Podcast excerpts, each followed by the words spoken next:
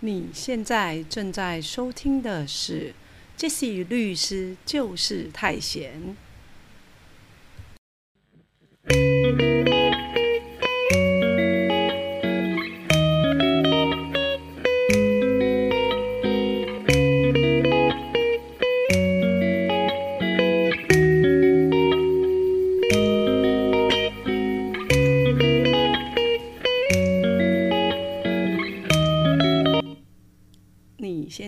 正在收听的是《Jesse 律师就是太闲》第二季第二十九集。我们要来谈谈收到地检署传票怎么办呢？我真的不是诈欺犯。为什么 Jesse 这一集要特别来讲诈欺犯相关的诈骗手法呢？事实上，是因为诈骗的事情实在太多了，层出不穷。那大家很清楚的是，常常有些是会假装说什么把你的小孩带走啦，然后想要骗一些妈妈，因为妈妈一担心，然后可能一下子有时候有忘记了，忘记说自己的孩子根本就在读书啊，自己孩子根本在家里睡觉啊，或者是说自己孩子根本就在上班呐、然后一时情急，可能就把款项汇给别人了。那大家要知道，事实上诈骗集团他们的诈术是层出不穷的，所以大家真的要小心防范。那 Jesse 觉得说比较很重要、比较大的一个原则是什么？就是说，大家可能要知道，天底下没有白吃的午餐呐、哦，那怎么可能平白无故人家问你说，哎，那你有没有没有用的账户啊？借给我，然后呢？你什么事都不用做，只是交出这个账户，然后你一个月就可以赚到两三万块，那这是很离谱的，好、那显然那那那就有问题啦，好、可是呢，就我们今天的主题，你收到地检署传票怎么办？这件事情本身也有可能是一个骗局。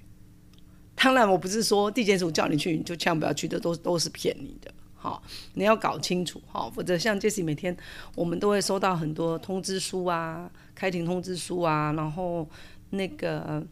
呃法院的通知书啊，好，那我们的当事人，假如他被告，他有可能收到传票啊，那不能说这些都是骗人的，好，有可能真的是地检署的传票、通知书，好，或者是法院的通知书，所以要先理清楚啊。你如果收到一个看起来像是地检署的传票，哦，他真的也是写地检署。那一般的人，事实上，你的生命经验里面，你也从来没有去过地检署。说真的，你可能也不知道地检署的传票真真的假的是怎么区别的。好，那有时候诈骗集团很厉害啊，他可以把它呃伪造的很像很像嘛。所以呢，一般的人事实上没有办法去嗯、呃真的判断说是真的还是假的嘛。好，所以这时候呢。我们就要先什么？先确认这个传票哈的真假。那有时候诈骗集团呢，他就会跟你讲说，哦，也不是跟你讲，他单子上就会写电话嘛，是不是？然后呢，你就回拨，那回拨刚好也是他们诈骗集团在接电话，就告诉你说，啊，你现在什么，你有一个案子在地检署查，然后你有一些什么三十万、一百万、两百万的。好，要先封存在哪里呀、啊？好，然后所以叫你汇个账号，把这些钱先藏起来，以免被别人干嘛干嘛的。好，这是其中一个差数。这以前以前我们就有听过，可是可能现在比较少用这种骗。好，可是前一阵子确实有这样子的当事人，真的也就是汇了五六十万，然后当然就一去无回啦，他自己就是被诈骗了嘛。所以大家搞清楚，那很好的。呃，理解方式就说，那你既然说是地检署，那请大家不要直接就用那个你收到传票的电话直接就回拨回去，好，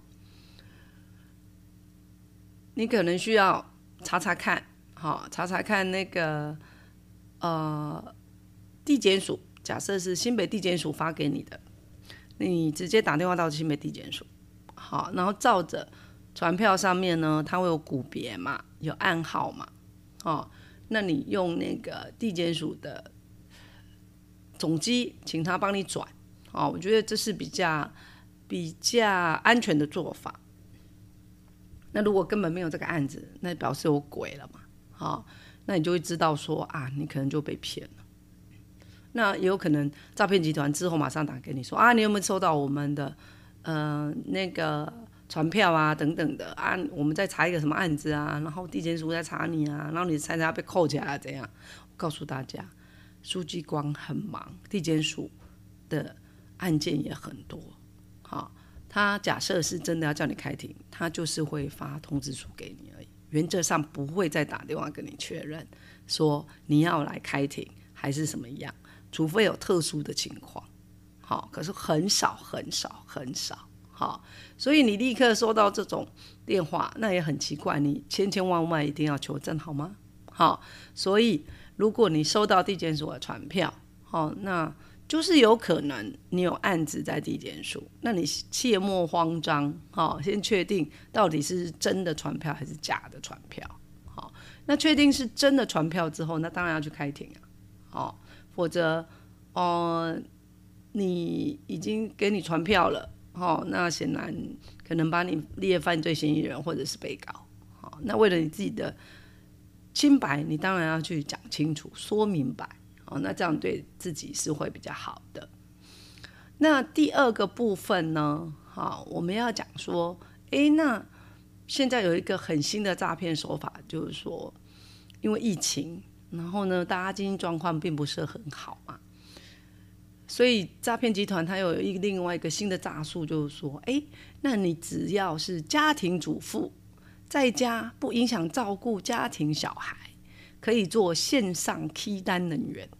好，那线上 key 单人员就是说，哎，什么时间，然后你想要 key 单，你就上线，好，然后叫你 key 什么，你就照着 key，好，那你可以。既是投资哈，然后也是可以赚外快，而且他还叫你哦，好要当这个线上 K 单人员，你要先汇一千块到一个特定账户，好，那事实上他是想要确认你这个账户是不是可以用，然后呢，他是要呃利用你这个账户，然后呢做一个转账的动作，那之后呢，当然有一些被害人可能就是说。有被骗呐，然后钱啊被转走啊，或者是被诈骗的钱，那有可能就是汇到这这些被骗说要只是当家庭主妇线上 K 单人员的账户，然后在那转来转去。那如果事情曝光之后，当然地检署在查，检察官在查，警察在查的时候，一定就是从银行这些账户转账的记录来查嘛。那查查查。就一定会查到这些家庭主妇，所以他们就会被被列被列被告，然后就要去地检署一搞又要搞几个月这样子。好，所以大家要知道说，天下没有白吃的午餐。假设你只是这样 K K 单，然后就可以赚几千块，那不是也很奇怪吗？好，那当然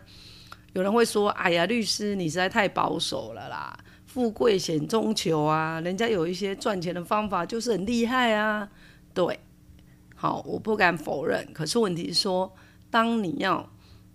踩在这个灰色地带上，或者是说明明你知道这有状况，然后你还要去做的时候，那你可能就要承担说，你有可能变成诈欺犯，甚至就是或者是诈欺帮助犯这样子，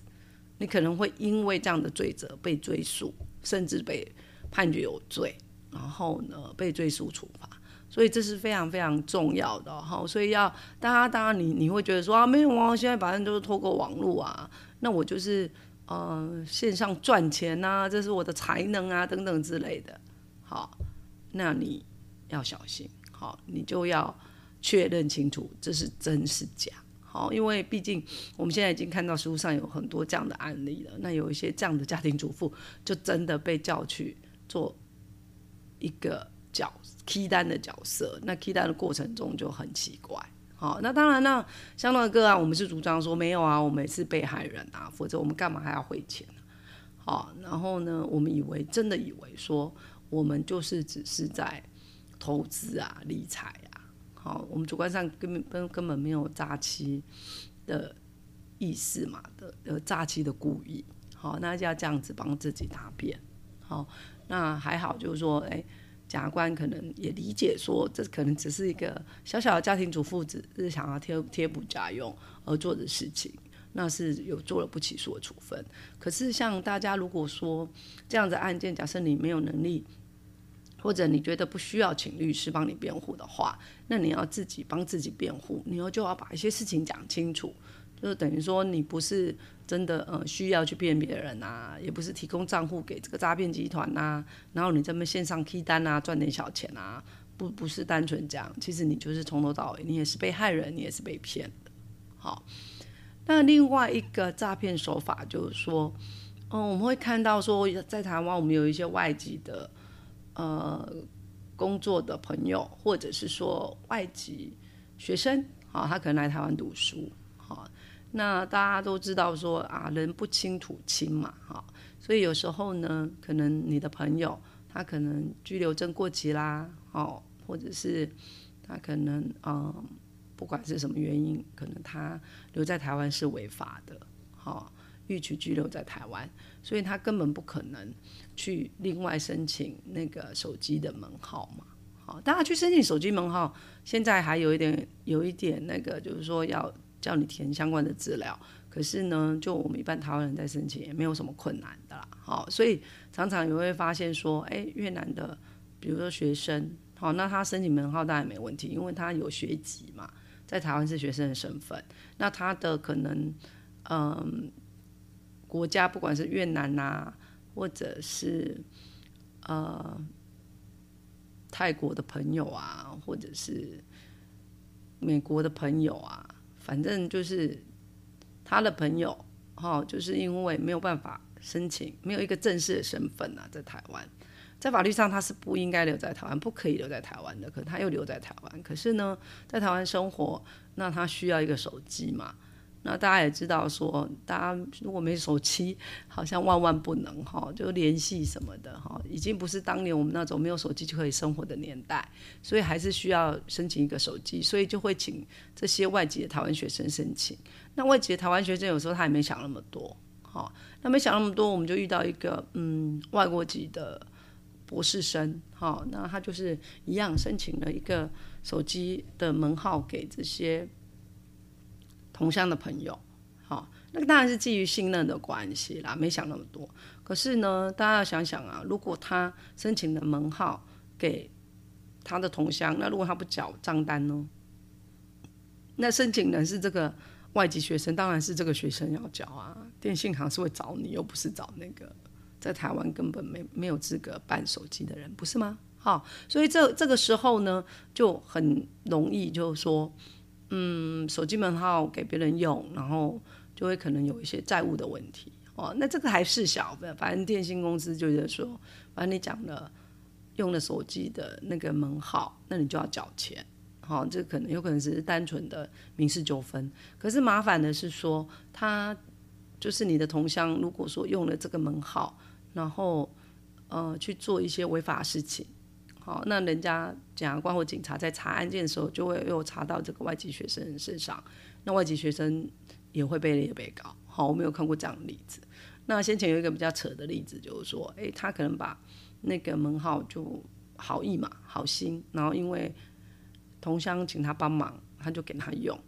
结果呢，他给人家叫 Uber 也不付钱。好，那不付钱这件事情呢？到底有没有成立诈欺？检官当然就要查。所以，我们这个博士生的学生，外籍学生，他就很惊慌啊。因为坦白讲，他在台湾，他可能有拿奖学金，然后呢，他不能有犯罪记录，否则对他来讲会影响很大嘛。然后他也觉得，哎，没想到说这么严重这样子。结果后来就觉得，哎，还好没有问题，反正就是。呃，我们去讲清楚，然后呢，就主张说啊，事实上这个外籍学生他是有两只手机的，除了自己用的手机，哎，那他可能活动空间是在台大附近的基地台，好，那另外一只给同乡的手机可能是在林口，好，那那个在林口的部分，那就一定不是那个地缘关系啦，一定就不是这个台大生在使用嘛，好，因为他不可能。同时，人们两个地方移动来移移动去，而且那么短的时间，好，那比对那个呃基地台的门号使用情形，事实上就很清楚了。那这个就是说，如果说大家自己遇到相相类似的案件，你要帮自己辩护的话，好，你也可以请那个检察官帮你调阅基地台相关的资料，这很重要。好，那这样子就可以让就是洗清你自己的清白嘛，对不对？哦，就不会比如被误会说啊，你你就是那个叫 Uber 然后不付钱的人，然后是不是有诈欺、故意啊等等的这件事情。好，这样子讲清楚了啊，确实我们的个案是检察官也是一样是不起诉处分的哦。好，所以大家不用不用太紧张。可是呢，诈骗的那个招数百百种啊，大家还是要非常非常谨慎。好。那最好的方式就是说，像你的账户啊、你的手机门号这些东西都是非常非常重要的东西，你不能随随便便说，只是想说，哎，要帮助别人，然后就就提供协助了。可是你可能为为你自己来麻烦。所以我刚刚讲的那外籍的博士生啊，哦，他因为这样莫名其妙就被叫到地检署开庭，他还是非常紧张。所以我就跟他讲说，你回去立刻，因为那个另外的手机门号也是他名字嘛，我说你立刻去通讯行把它停掉。好，不要再给你的朋友用了，不能再用下去。好，那另外下一个诈骗的手法就是说，常常也是外籍学生。我们现在发现说，哎，现在诈骗集团都把一些呃要收集账户啊、门号什么的，就摆在那个外籍学生的身上这样子。那这位外籍学生呢，他很单纯，他在台湾是读大学。那读完大学之后呢，事实上就在台湾继续工作。那也当然也没有任何的前科记录，可是有一天也一样收到地检所传票，他就非常紧张，他想说，哎，那为什么会有传票呢？而且外籍学生还面临一个问题，就是说他们住的地方有时候会更改，那地检所传票有时候就会说，哎，可能就是寄到他，嗯，资料上可能有列的居留地，好，居留地址啊，可是有时候呢，这些外籍学生有可能就是或者已经是外籍在工作的学生的外籍移工，他就根本收不到。那收不到地检署的做法就是说，那我传唤不到，那我就拘提。那警察去缉也缉不到，那我就把你通缉了耶。对啊，那所以就是说哪一天他忽然被抓到，说哎他变成中通缉犯就被抓起来，然后立刻抓到地检署去询问，这样去去询问。对啊，所以啊问题会很大，哈。那我们这位外籍的学生也是这样，他其实有被通缉的，哦，那那他的想法其实很简单，就是说，因为他的一样是越南的朋友跟他讲说啊，他的越南的其他朋友可能要汇钱给他，可是因为他在台湾也没有合法的身份，然后希望呢可以跟我们这位越南学生借账户，哦，他是借银行账户，不是借手机，那这些越南学生就。也没有想那么多，就借他了。那借他之后，事实上他的朋友是不是提供给别人去做汇款的账户等等，他真的不知道。好，他真的是不知情的。可是有可能检察官就是为什么会查到？当然就是有被害者可能提出告诉了嘛。好，显然就是他的诈骗，这个越南学生诈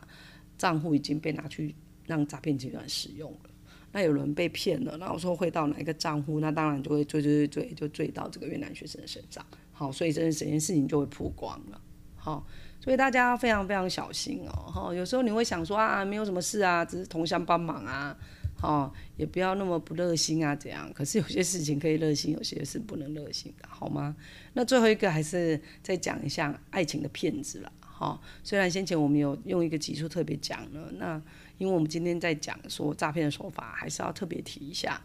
我们现在看到很多的例子是说，他在网络上，然后假装跟你交男女朋友，然后呢，你觉得说你就是他的女朋友，他就是你男朋友，那当然就是用一个假假的照片，说什么他是法国华侨啊，什么德国华侨啊，然后呢，在台湾没有账户，可是要做生意开户，所以呢，要请台湾的女生帮他那个。有一个账户可以帮他转钱，然后甚至有时候还把钱提出来，然后再把它更换成一些虚拟货币，然后呢再汇到海外去。所以你看大家听起来是不是有够周折的？可是我们这个单纯的台湾女生，就很单纯啊，他想说啊，那我只是我只是在那个帮帮我男朋友啊，可是他没想过这个男朋友是一个呃网络上虚拟人物，搞不好从头到尾。跟他在那打字的人根本就是个女的，好，然后他就放一张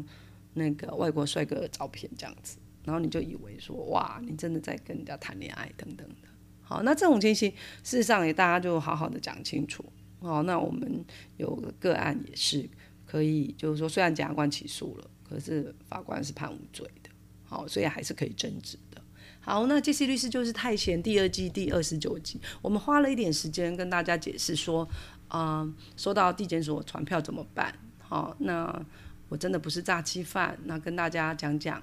破解诈骗手法到底怎么破解。好，那诈骗手法百百种，到底有哪几种？好，真的是太多了，数不完。好，那这其实只是把，呃，最近有一些除了说，嗯，老早期的诈骗方法之外，又有一些新的诈骗方法。好，所以特别提出来，让提醒大家，大家不要再被骗了。好，因为就是说，大家是，呃，反正一个正常平凡的一般民众。如果大家收到这样子的什么地检署的传票，真的会很紧张啦。好，而且大家要去走那个龙堂的诉讼程序，真的一点都不值得。哦，所以就是说，大家不要贪小便宜，然后也要知道说，天底下没有白吃的午餐。有人跟你讲说，你可以莫名其妙赚钱的，都都是很奇怪的一件事情。好，然后呢，你自己的手机、银行账号都非常非常重要。绝对不要给别人使用哦。虽然你就说，哎，那是同乡，不是陌生人，可是你不知道你的同乡到底会把这些账户做什么样的使用，那有可能对你来讲是会不利的。好，所以都要非常非常小心。那杰西律师就是太闲第二季第二十九集啊，收到地检署传票怎么办？我不是诈欺犯，哈，我们就讲到这了。好，那谢谢大家。